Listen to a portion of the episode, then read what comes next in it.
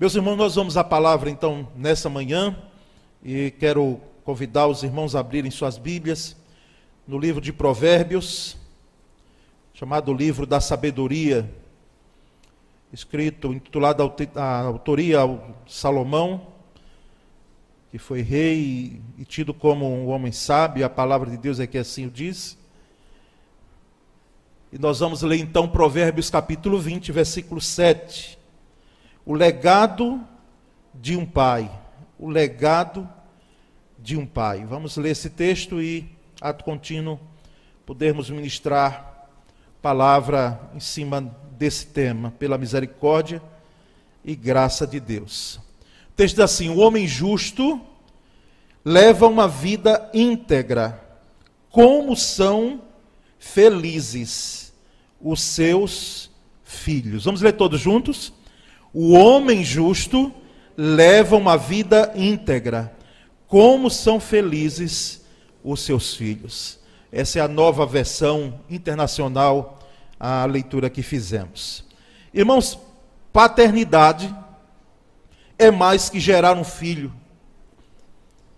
ou corresponder à figura do provedor, como em nossa sociedade ainda já se passou um pouco mais, porque a esposa, os filhos acabam naturalmente, os filhos que permanecem em casa ajudando nas finanças do lar, da casa, mas a figura paterna ainda é tida como aquele que é provedor das necessidades. Alguns homens começam a ter, inclusive, alguns problemas que não deveriam ter, mas ter problema para agradecer, não é? Aliás, seria uma questão de agradecer. Porque já vi homem com problema porque a esposa ganha mais do que ele. Justamente por causa, talvez, dessa leitura, dentre outros elementos, que é tida como homem provedor e que foi, e que ainda continua em algumas sociedades, em algumas culturas. Mas ser pai, a paternidade vai muito mais além do que isso. Do que poder gerar filhos, e de, que, e de ser o provedor da família. Ser pai, na realidade, é deixar um legado. É deixar um legado. E a palavra legado se originou no âmbito jurídico, e aqui nós temos alguns irmãos e irmãs que militam nessa área jurídica. A palavra vem de lá. E representa o que uma pessoa deixa em seu testamento. Ou seja, o que ela deseja que seja feito com os bens que acumulou em vida. Então, isso dentro do âmbito jurídico é o legado que a pessoa deixa. Mas a palavra tomou uma, vamos dizer, uma proporção maior e saiu do campo jurídico e foi para outras ciências e foi, foram, se encaminhou para outros entendimentos. Com o passar do tempo, o termo passou a se referir também ao que não é tangível e não pode ser avaliado. Uma casa, um imóvel, um carro, os bens materiais, mas bens imateriais e que têm um valor e que é de fato um legado. Mais do que avaliado financeiramente, são valores, são princípios que um pai deixa para uma família e deve deixar. Repito uma palavra que eu disse na pregação de domingo, que está fresquinha em minha mente, como se fosse hoje. Todos nós aqui sabemos que não existe família perfeita. Esse retrato da família perfeita pode tirar, por favor, e eu diria até em nome de Jesus, de sua mente. Isso não é uma porta para que nós possamos justificar os erros, graços muitas vezes que ocorrem no meio da família. Não. Mas é para dizer para nós mesmos que nós temos as nossas fragilidades, nós temos os nossos erros como família, e o pai não é diferente. O pai, por ser ser humano, por ser gente, por ser pessoa, ninguém pense que ele deve ser perfeito, e de fato não é, graças a Deus não é. Mas nós entendemos que esses valores e princípios, eles marcam profundamente, irmãos, uma família. Eles marcam profundamente a vida de um filho, de uma filha, marcam profundamente. São valores e princípios que a gente leva para o restante da vida, a gente leva para o túmulo. E acaba é, até não apenas internalizando, mas externalizando isso. Por isso que, às vezes, a frase, o comentário, olha, é a cópia do pai. Não apenas a fisionomia, mas o jeito de ser. A gente mais perto dos irmãos aqui, nós notamos os filhos, às vezes até o jeito de falar, a maneira de falar. É do pai, e, e isso é natural, é da mãe. Então, são valores, e quando a gente vai para dentro de valores, de princípios, isso profundamente deixa marcas indeléveis na vida de um filho, na vida de uma família. Os pais podem deixar aos seus filhos valores, valores, que eles irão levar por toda a vida e que irão impactar diretamente a história de suas vidas. Valores que impactarão naturalmente e até de forma é, em potencial as suas vidas e não apenas as suas vidas, no aspecto de vida, mas de escolhas também. De escolhas, de decisões. Valores e princípios que um pai transmite a um filho, a uma filha, a um neto, não é? já tendo filho dos filhos, são valores que impactarão decisões e escolhas de sua descendência, naturalmente. Irmãos, uma herança que fará toda a diferença. Toda a diferença. E o primeiro aspecto que eu quero destacar aqui, o primeiro elemento desse legado, não darei de forma exaustiva porque é impossível. Embora saibamos que esses valores, eles é, podem até ter o seu limite, mas nós trabalharemos com alguns valores que fazem parte do bojo desse legado. Primeiro, a instrução em amor. A instrução em amor é um legado que um pai deve deixar para o seu filho, para a sua filha. Primeiro Reis, capítulo 1, e nós não vamos ler um versículo especificamente, mas quando o rei Davi envelheceu, já de idade bem avançada, e estava diante daquela fragilidade, diante da sua vida, e já percebendo que os seus dias eram chegados, teve um filho dele, de Davi, e Davi teve alguns filhos, mas um filho dele chamado Adonias, lembra dele? Adonias, ele percebendo que o pai estava doente, já estava de idade avançada, mas não tinha morrido. Então o que é que Adonias faz? Adonias tomou a dianteira e disse: Eu serei o rei. E a escolha de quem reinaria não era de Adonias. Não era essa questão de ser o mais velho, mas era o rei que se assentava no trono que passava o legado, que passava o trono. E Davi já tinha falado com Betsabá de que Salomão seria aquele que se assentaria no trono. E o profeta Natan sabia muito bem disso. Aquele Natan que apontou para Davi e foi de forma maravilhosa e contou aquela história que nós sabemos muito bem, quando Davi caiu num, em erros terríveis na sua vida, e o profeta Natan, como amigo de Davi, mas como profeta, e que pôde confrontar Davi naquele momento, Natan agora chega diante de Betseba e diz: Olha, ah, faça o seguinte, porque Adonias já se intitulou rei, ele vai fazer uma festa, ele vai convidar os filhos do rei. Nós já temos o conhecimento de que Joabe, comandante do exército de Davi, e Abiatar já se conglomeraram com ele. Ele já colocou no bolso esses dois. E olha que Joabe era sobrinho de Davi, filho de Zeruá, que era irmã de Davi, e que defendia a vida do rei como a sua própria vida, ou mais do que a sua própria vida. Mas Joabe foi no, na conversa fiada, como podemos dizer, de Adonias. Inclusive o sacerdote também, Abiatar. E quando nós percebemos essa história, para encurtar, irmãos, esse aspecto aqui, claramente nós lembramos lá do texto da palavra, que diz que Davi nunca, no versículo 6, 1 Reis capítulo 1, versículo 6, você percebe claramente uma frase lá. seu pai nunca o havia, seu pai Davi nunca o havia contrariado a Adonias. Nunca lhe perguntava por que você age assim. Nunca confrontava. Nunca confrontava. Os nossos filhos, por mais que o amemos e nós o amamos, os amamos, eles precisam em determinada situação serem confrontados. Confrontados em amor. Mesmo que algum, um ou outro, possa, muitas vezes, ter um, uma atitude, um temperamento, dizer, ah, meu pai, eu não estou vendo dessa forma. O senhor o senhor está querendo pegar no meu pé? Está querendo mandar em minha vida? Dentro de casa, muitas vezes, debaixo do meio teto. Inclusive, eu gostaria de dizer aos filhos que não apenas debaixo do teto, mas debaixo do mesmo teto, é mais agravante você submeter-se a autoridade paterna e materna. Se você tiver juízo, eu espero que você tenha, faça isso.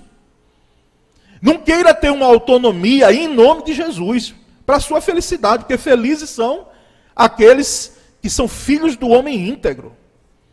E mesmo que seu pai tenha alguns erros na vida, se você está debaixo da tutela dele, você pode ter mais de 18 anos, você pode ter a idade que for, você está ali sob a autoridade dele. É claro que nós, como pais, percebemos que quando são crianças, faça isso. E a gente deve que pegar muitas vezes pela mão e, e levá-lo a fazer. Quando chega em certa idade, é diálogo, queridos. É diálogo, é conversa, é mexer com o coração, como disse o pastor Flávio aqui, lidando com a turma dele que está crescendo. É falar, é dialogar, é comunicar, mas é confrontar quando necessário. Porque senão você vai ter um menino ou uma menina mimada em casa, fazendo sempre as vontades dele, dela. E olhe, criança, aqui tem algumas, mas elas estão assim com ouvidos tapados, não vão escutar e não vão, talvez não vão entender o que eu vou falar, mas você vai entender. E às vezes ela sabe como colocar pai contra mãe. Em uma situação ela coloca, porque ela sabe que às vezes o pai ou a mãe sempre tomou partido dela e defende. Então ela joga. Criança é muito sabida. É muito, são muito inteligentes. Eu não digo que eles fazem isso pela natureza, mas não é isso, queridos. É porque muitas vezes nós não temos a maturidade de lidar com as situações. Então, instrua em amor, pai. Não faça como Eli fez também, não, porque Eli também viu os filhos fazendo as coisas erradas, dizer, meus filhos, Israel todo aí está. Estou ouvindo os comentários, o que aí vocês estão fazendo? Era para ter afastado aqueles dois porque eles estavam fazendo algo lá, no caso de Eli, lembra, para eu não ir para o texto? O que esses dois filhos de Eli, Ofni e Finéas, estavam fazendo no templo? Coabitando com as moças que iam cultuar, com as mulheres, com a usura que era deveria ser imprópria ao sacerdócio, porque era sustentado pelo Senhor, e outras tantas outras coisas. Era para ter afastado. Esses homens não tinham a condição de estar no altar, irmãos, de forma alguma. Mas muitas vezes somos pais, não é meu filho, se ninguém defendeu, eu vou ter que defender até o fim. Instrua em amor. Quando você ama, você instrui em amor e confronta. Mas nós vamos adiante, irmãos, e há um segundo legado, que é o exemplo na conduta. Além da instrução em amor, o exemplo na conduta a máxima que às vezes a gente ouve falar e quem sabe a gente, lamentavelmente, a gente pode ser que fale de forma assim irresponsável até. Faça o que eu falo, mas não faça o que eu faço. Faça o que eu falo, mas não faça o que eu faço. Ou seja, eu estou dizendo para você para fazer, mas eu não sou um bom exemplo. Não cola na paternidade não cola mesmo, pai, não cola. Porque existem os maus exemplos e os bons exemplos, e o seu filho, a sua filha, ela vai ler a sua vida como um todo dos detalhes. O que você fala, o que você deixa de falar, a sua conduta. Você acaba sendo o exemplo. Há uma trajetória natural de que eles olhem a vida da gente. Em 2 Reis capítulo 20, versículos 21, 20 e 21, o rei Amon, filho do rei Manassés. Você vai encontrar isso lá em, em 2 Reis 21, 20 e 21. Uma citação que, em relação aos reis de Israel e de Judá, se repete. Uma frase que se repete quando vai falar dos reis, quando eles morrem, ou quando eles assumem o reinado. Ele fez, ele, o rei Amon, fez o que o Senhor reprova, como fizera Manassés, seu pai. Imitou o seu pai em tudo. Um mau exemplo, Manassés foi. Graças a Deus, lá no final de sua vida, se arrependeu. Foi um dos reis que mais reinou em Israel, mas um dos reis que fez mais atrocidades, a ponto de dar a sua própria cria, os seus próprios filhos, para sacrifício de crianças, coisa abominável que Deus já tinha visto em Canaã, os povos cananitas, e se você me pergunta por que é que Deus foi tão incisivo com os povos cananitas, uma das questões é essa. Fazer aquilo que Deus olhava e desagradava como é, para apaziguar uma divindade, tida como divindade, podia às vezes até sacrificar pessoas inclusive o seu próprio sangue, coisa absurda, jamais passa na nossa cabeça um negócio desse. Manassés fez. E Amon seguiu ao pai em tudo. Um mau exemplo. Um mau exemplo. Nós percebemos também que, segundo Reis 24, 9, o rei Joaquim, o rei Joaquim, ele filho do rei Jeoaquim, diz o texto que ele fez o que o Senhor reprova tal como seu pai. Tal como seu pai. O mau exemplo. O mau exemplo. Eu sei, irmãos, e digo isso sem medo de errar. O fato de se ter um mau exemplo na paternidade não quer dizer que o filho tem aquele carinho que vai ser um mau exemplo também. Vai ter uma vida torta, desprezível. Não. Nós temos aqui, quem sabe aqui sentado, justamente o oposto. O pai não prestava, mas o filho deu a volta por cima. E hoje é uma bênção para a igreja, para a sociedade, para a família. O pai não prestava, desprezou a família no momento que ela mais precisava. Por causa de um outro, não vou nem dizer amor. Por causa de uma paixão, de uma moça, quem sabe que tinha idade de ser neta dele ou filha dele. Mas o filho, vendo aquele exemplo, ou a filha, deu a volta por cima. E hoje é uma bênção. E faz, muitas vezes, como eu já ouvi, de fato meu pai errou, mas eu, é o meu pai e eu continuo amando. É assim. Entendeu, mãe? Que tem que ser.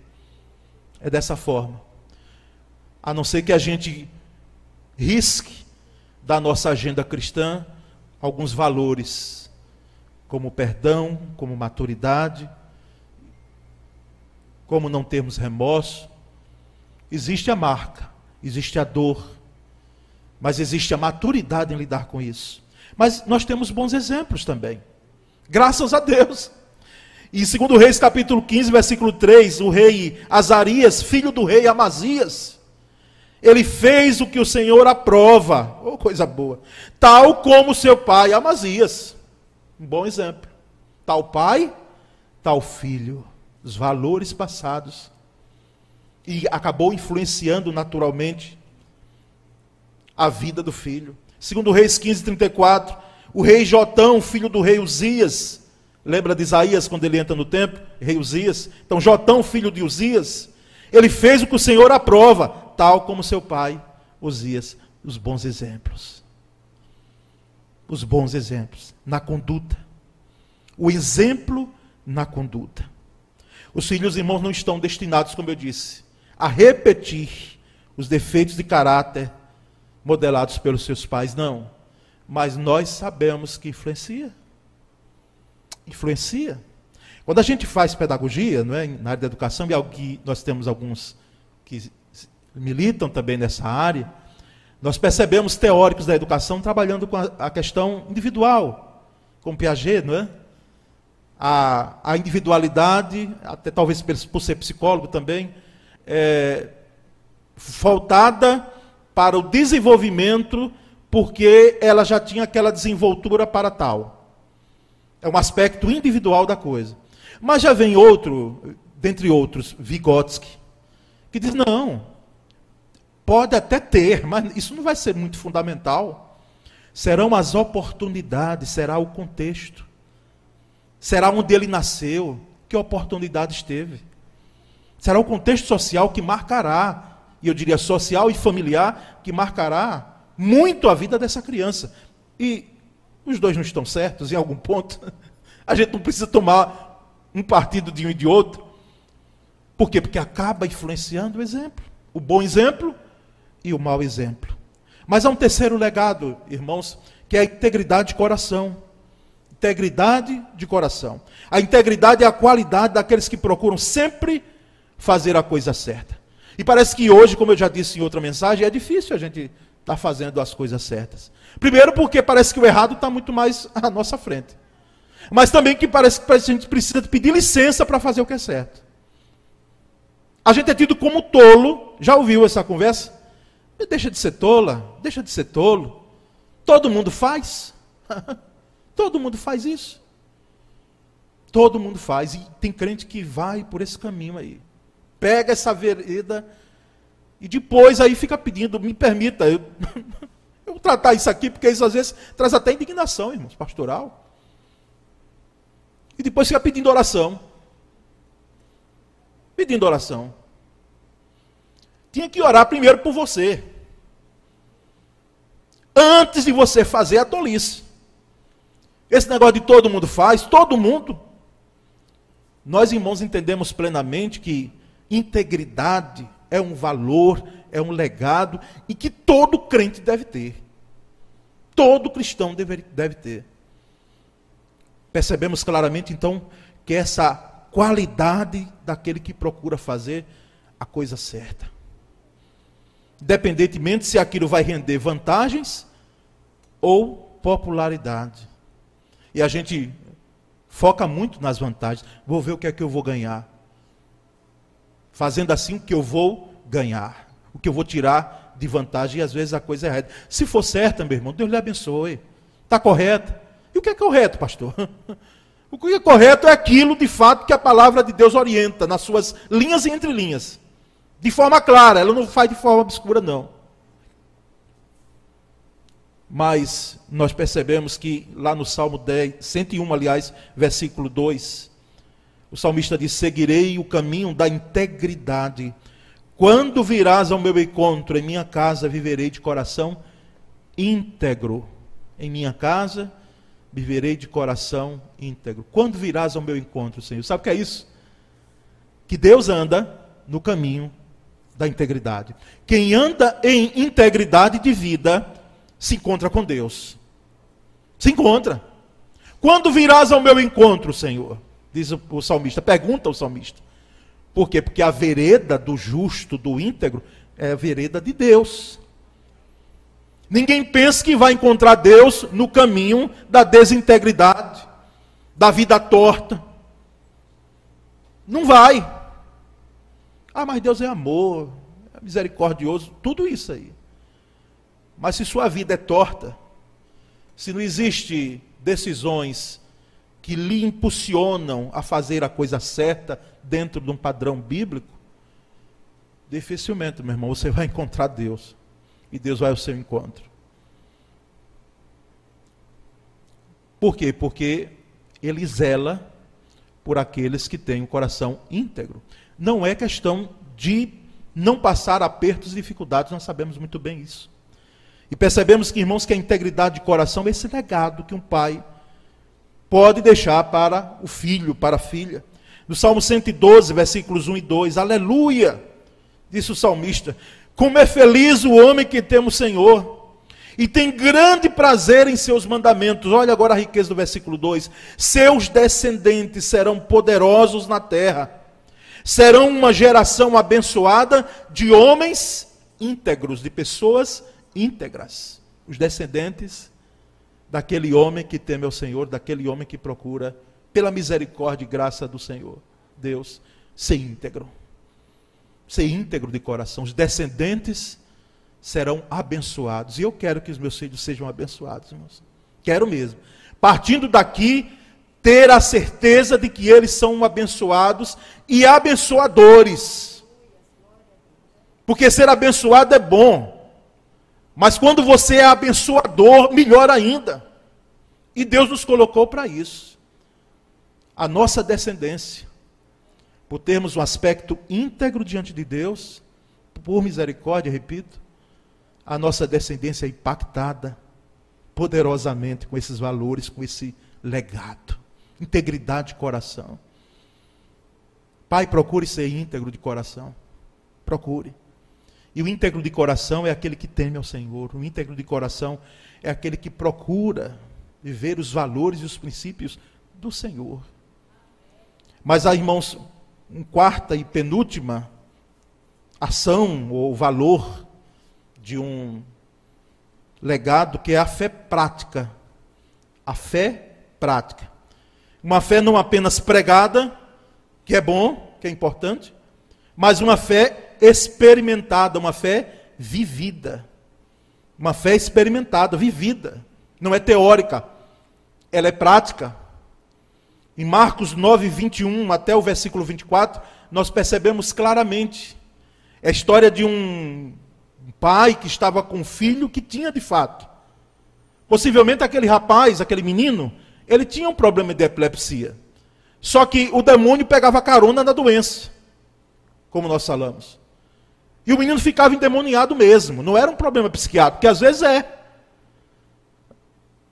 Tem igreja, quem sabe, aí, segmento religioso, orando, orando, expulsando demônio, mas não é demônio. É, leva ele lá para o psiquiatra. Mas às vezes é demônio, irmãos. Como foi o caso daquele menino.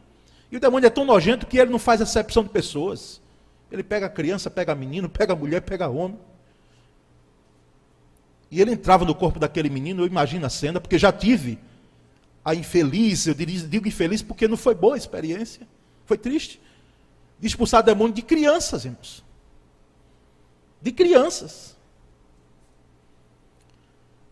E os discípulos não puderam. Jesus estava lá com Pedro, Tiago e João lá no, no monte da transfiguração. Quando desce, ah, Senhor, pedi aos teus servos, aos teus discípulos, né, que expulsassem o demônio, mas eles aí não conseguiram. E se o Senhor pode fazer alguma coisa aí, faça. Porque o menino aí se joga no, no fogo, se joga na água. Os ares é de epilepsia. Quem já viu aqui, que tem gente que corre né, para longe com medo, pensando que é outra coisa. Mas é uma doença que precisa ser tratada.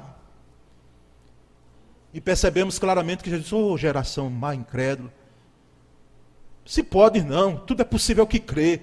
E aquele homem percebeu o erro, porque tem coisa que a gente fala e a gente tem que perceber a tolice que a gente disse. Ele disse: Ô oh, Senhor, me ajuda na minha incredulidade. E aquele menino ficou curado. Aquele menino ficou são. E o que é que percebemos em relação à fé prática? Aquele homem, de fato, ele tem um encontro. Ele percebe que aquele homem que estava ali, aquele nazareno, era diferencial. Percebemos, irmãos, que a nossa fé precisa ser uma fé prática. Experiências contadas no seio da família de milagres de situações que a família se juntou para orar e que Deus respondeu e que a manifestação da misericórdia e graça de Deus foi tida no meio da família. Situações difíceis, problemas, quem sabe, financeiros e que a família dobrava os joelhos. Papai e mamãe se juntavam e diziam aos filhos: Nós vamos orar. Vamos clamar aqui. E as portas se abriam. Histórias para contar, de respostas de oração. A sua família tem? Se não tem, precisa ter. A família tendo respostas de oração. Os filhos chegarem depois, não sei quantos anos depois, eu lembro daquele dia lá, que meu pai, a minha mãe, a gente estava numa situação difícil, em casa, eu lembro. E nós reuníamos e orávamos. E Deus respondeu, e Deus atendeu o nosso clamor. E a solução foi resolvida. Eu lembro daquele dia. E fala para os netos. A fé prática. Mas por último, irmãos, nós percebemos que há uma, um último elemento desse legado que eu separei aqui, de cinco gomos, né? O amor compassivo. Queria ter mais tempo aqui para poder descer um pouco mais nesse aspecto do amor compassivo. O pai do filho pródigo, uma parábola, uma história que Jesus contou. Daquele rapaz que, mais novo, não é? Filho mais novo, filho mais novo se cuide. Porque os filhos mais velhos, eu já disse aqui, eles são criados muitas vezes com muito mais rigor. Pode ver, pode até ser diferente na sua família. Mas a história que a gente tem do filho mais velho é essa. Às vezes é até para ser o pai do irmão. Às vezes é passado como se fosse o pai, porque aqui não cuidou do seu irmão, da sua irmã, você que era o. É cria nossa, pai. Cria nossa. Quando Isaac nasceu, meu filho, depois de tanto tempo, 18 anos, um ou outro comentava, um dos irmãos aqui, né? Vai ser criado Poliana. disse, não, Poliana ajuda, que é irmã. A cria é minha e de Sônia. São, é nosso filho. Ela ajuda e ajuda muito. Mas nós percebemos claramente, irmãos, que aquele rapaz, aquele filho mais novo, quem sabe criado com muito mais ousadia, não é? com mais liberdades. Ele chega para o pai e diz: Pai, me dá a herança aí. A, par, a parte da minha herança. O pai vivo, isso era uma afronta, era uma coisa de, de louco, irmãos, no tempo. Porque só se falava em herança quando havia morte e o pai reparte, dá para um, dá para outro. A herança de um filho eram dois filhos, um e outro. Esse rapaz sai, como nós sabemos a história, de coisa salteada. Sai pela vida, gasta tudo, ninguém dá nada. Depois ele lembra que tem um pai, volta. Pensa em si, eu voltarei e direi ao meu pai que eu pequei contra o céu, pequei contra ele. Não sou digo mais de ser chamado filho dele. E que ele me faça como um dos escravos, lá, escravo não, de uns servos, né? Que não era escravidão, era serviçal trabalho. E está tudo bem, eu vou, vou lá ver se ele me aceita. E o texto diz lá em Lucas 15, 20, quando ele levantou-se e foi para o pai. O pai de longe o viu e cheio de compaixão, cheio de amor, correu para o seu filho, o abraçou e o beijou e o recebeu em casa. Recebeu em casa. É o meu filho a alegria do retorno daquele filho. Pode ser que em algumas situações aqui isso acontece lamentavelmente. Os filhos querendo uma autonomia que muitas vezes é tida como uma atitude louca de saírem muitas vezes sem a bênção do pai e da mãe de casa para outras aventuras. Fogem, saem da tutela e depois voltam. E a gente como pai vai fazer o quê? Vai receber, irmãos. Vai receber. Vai cuidar. No teu outra saída não, é o amor compassivo. E dá mesmo aquela oportunidade, meu filho. Eu não queria que você se fosse, porque parece que eu já imaginava que seria assim. Mas você voltou e você é meu filho, eu estou feliz porque você voltou e voltou vivo. Porque eu não, não, não sabia onde você andava sabia onde você andava, que caminhos. À noite, às vezes, eu não dormia, pensando em você, onde você estava. E você voltou, glória a Deus por isso. Receba, meu irmão. Reate, meu irmão. Abrace e beije. Porque dentro de casa não, não, é, não há esse problema. Para que você possa ter no seu filho um amigo. E exercer um amor compassivo um amor compassivo. Que a graça de Deus seja sobre nós, irmãos, nesse dia dos pais, sobre a família, sobre a igreja, e que cada pai aqui presente possa de fato exercer esse legado, deixar esse legado de forma plena e poderosa na vida dos seus descendentes. Amém, irmãos? Vamos ter uma palavra rápida de oração. Já quero convidar aqui à frente, Pastor Flávio. Ele está paisana, porque já estava quando eu liguei e fiquei sabendo, Flávio, do horário do, do sepultamento que nós estávamos aguardando, a família comunicar, já fiquei sabendo já com um horário um pouco mais avançado. Então, por isso ele vai estar à frente do, do culto aqui. Já estava saindo com a família. Pastor, deixa eu entrar para poder botar uma, uma outra indumentária. Disse, não, vai, vai assim mesmo. A igreja vai entender. E é culto liderado pelos jovens. Não tem problema nenhum. E nós vamos orar nesse momento. Oremos, Senhor Deus, essa é a tua palavra que foi explanada aqui, com a fragilidade desse vaso, que sou eu. Mas, Senhor, faz com que essa palavra possa ser como semente e, e venha brotar. E de fato, a tua palavra é uma semente nos nossos corações, de tal forma que possamos, ó Deus, crescer. Crescer. E deixar, Senhor, o legado de fé, de amor, de instrução, de bom exemplo, Senhor, para os nossos filhos. Nós oramos em o nome de Cristo Jesus. Amém. Graças a Deus.